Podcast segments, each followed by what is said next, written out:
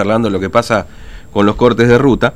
Eh, vamos a conversar con este, la concejal del Frente eh, de la Victoria eh, de esa localidad, Marisa Canavesio, que tiene la amabilidad de atendernos. Concejal Canavesio, ¿cómo le va? Buen día, Fernando, lo saluda aquí en Formosa. ¿Cómo anda?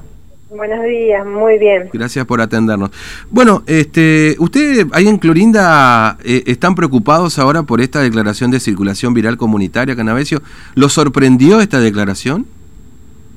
Eh, en realidad, sorpresa no, no podemos hablar de sorpresa, pero sí es un, un, eh, un ingrediente más, digamos, un motivo más de preocupación.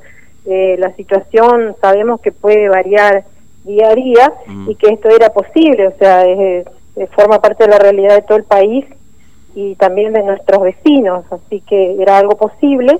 Por supuesto que nadie espera recibir esa noticia.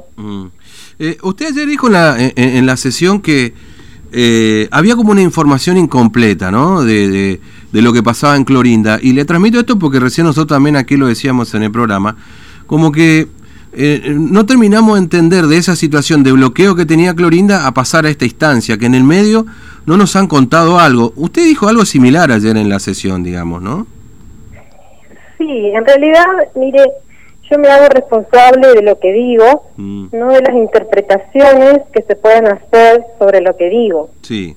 Eh, se ha dicho de que yo estoy disconforme con el accionar de, de, la Comisión del COVID de eh, Capital, digamos, que maneja la situación sanitaria de toda la provincia. Y lo que ya dije es que los clorindenses tenemos una formación incompleta, mm.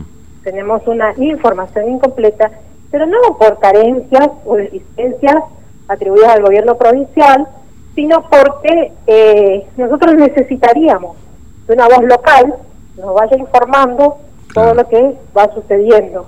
Mm.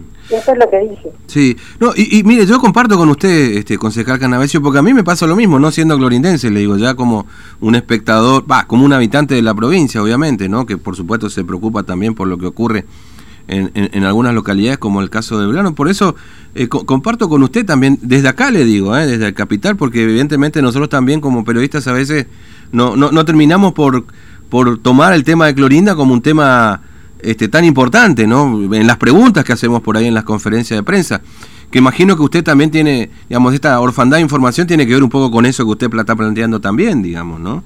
Sí, lo que yo creo es que sí es cierto, porque no tenemos documentado que exista eh, una comisión local del COVID, eh, me gustaría saber cómo se maneja, quiénes la integran formalmente.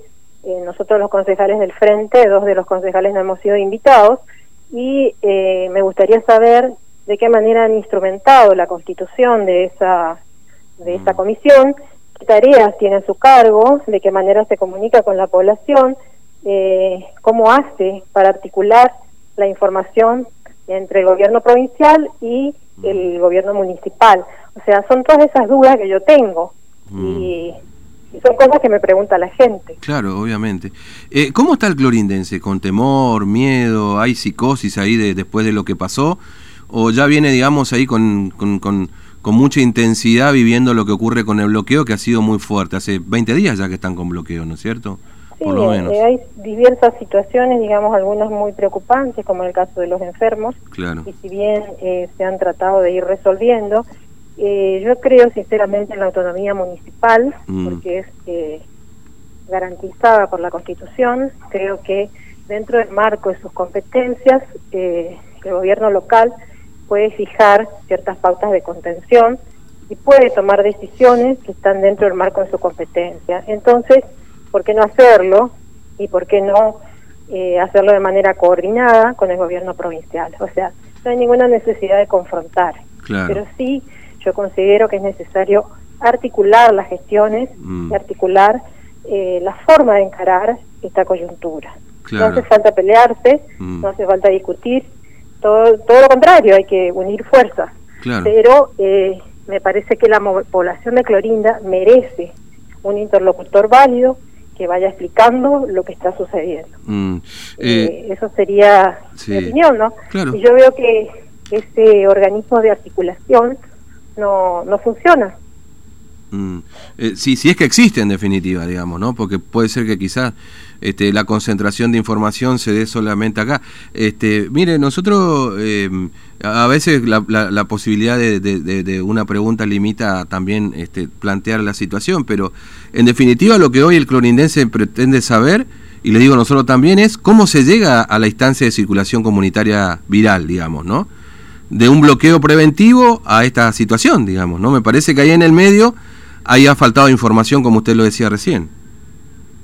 Sí, eh, yo eh, apunto, digamos, a la necesidad que tenemos los florendenses de que esa comisión del COVID local eh, tenga claras sus funciones, explica a la población cómo está constituida, de qué manera va a informar, cuándo va a informar, sobre mm. qué aspectos va, va, a informar y de qué manera puede hacer que la situación sea más liviana para los ciudadanos de Clorinda específicamente yo eh, no entro a, considerar eh, las actuaciones de, Formosa y demás, no, no es el tema que, que yo traté ayer. Mm. Yo lo que digo es que si hay inquietud es porque la gente está preocupada, y es lógico que esté preocupada y necesita respuestas.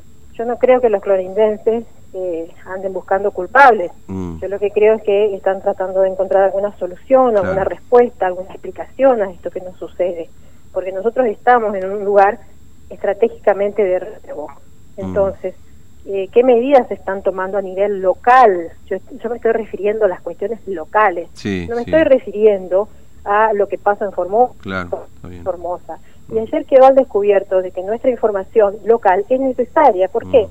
Porque salen los concejales a explicar lo que lo que pasó, digamos, en, las redes o, las acusaciones que recibieron en las redes y el, informe del mediodía de la Comisión de Formosa no hizo referencia a eso y tampoco tenía por qué hacer referencia. Entonces, ¿qué pasa? Nosotros necesitamos una voz oficial local. Mm. Eso es todo.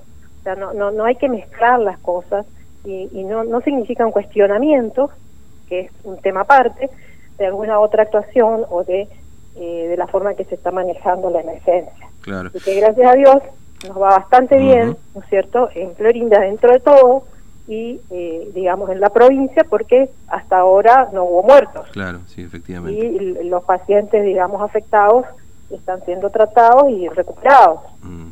Eh, ahora, concejal Canavesio, ¿ha, cambiado Clorinda desde la declaración de circulación comunitaria? Digo, la actitud de la gente, la costumbre, ¿se nota menos movimiento? ¿O, no ha alterado lo, que venían haciendo hoy en Clorinda los ciudadanos? Eh, al no existir reglas muy claras, mm. porque eso es otro cuestionamiento que nosotros hacíamos los concejales del frente, es de que consideramos que debería haber un protocolo local, un protocolo interno, eh, para ver cómo se manejan los ciudadanos. Y dentro de acá, la verdad es que demasiados cambios no hubo mm. y que la gente se maneja igual que siempre.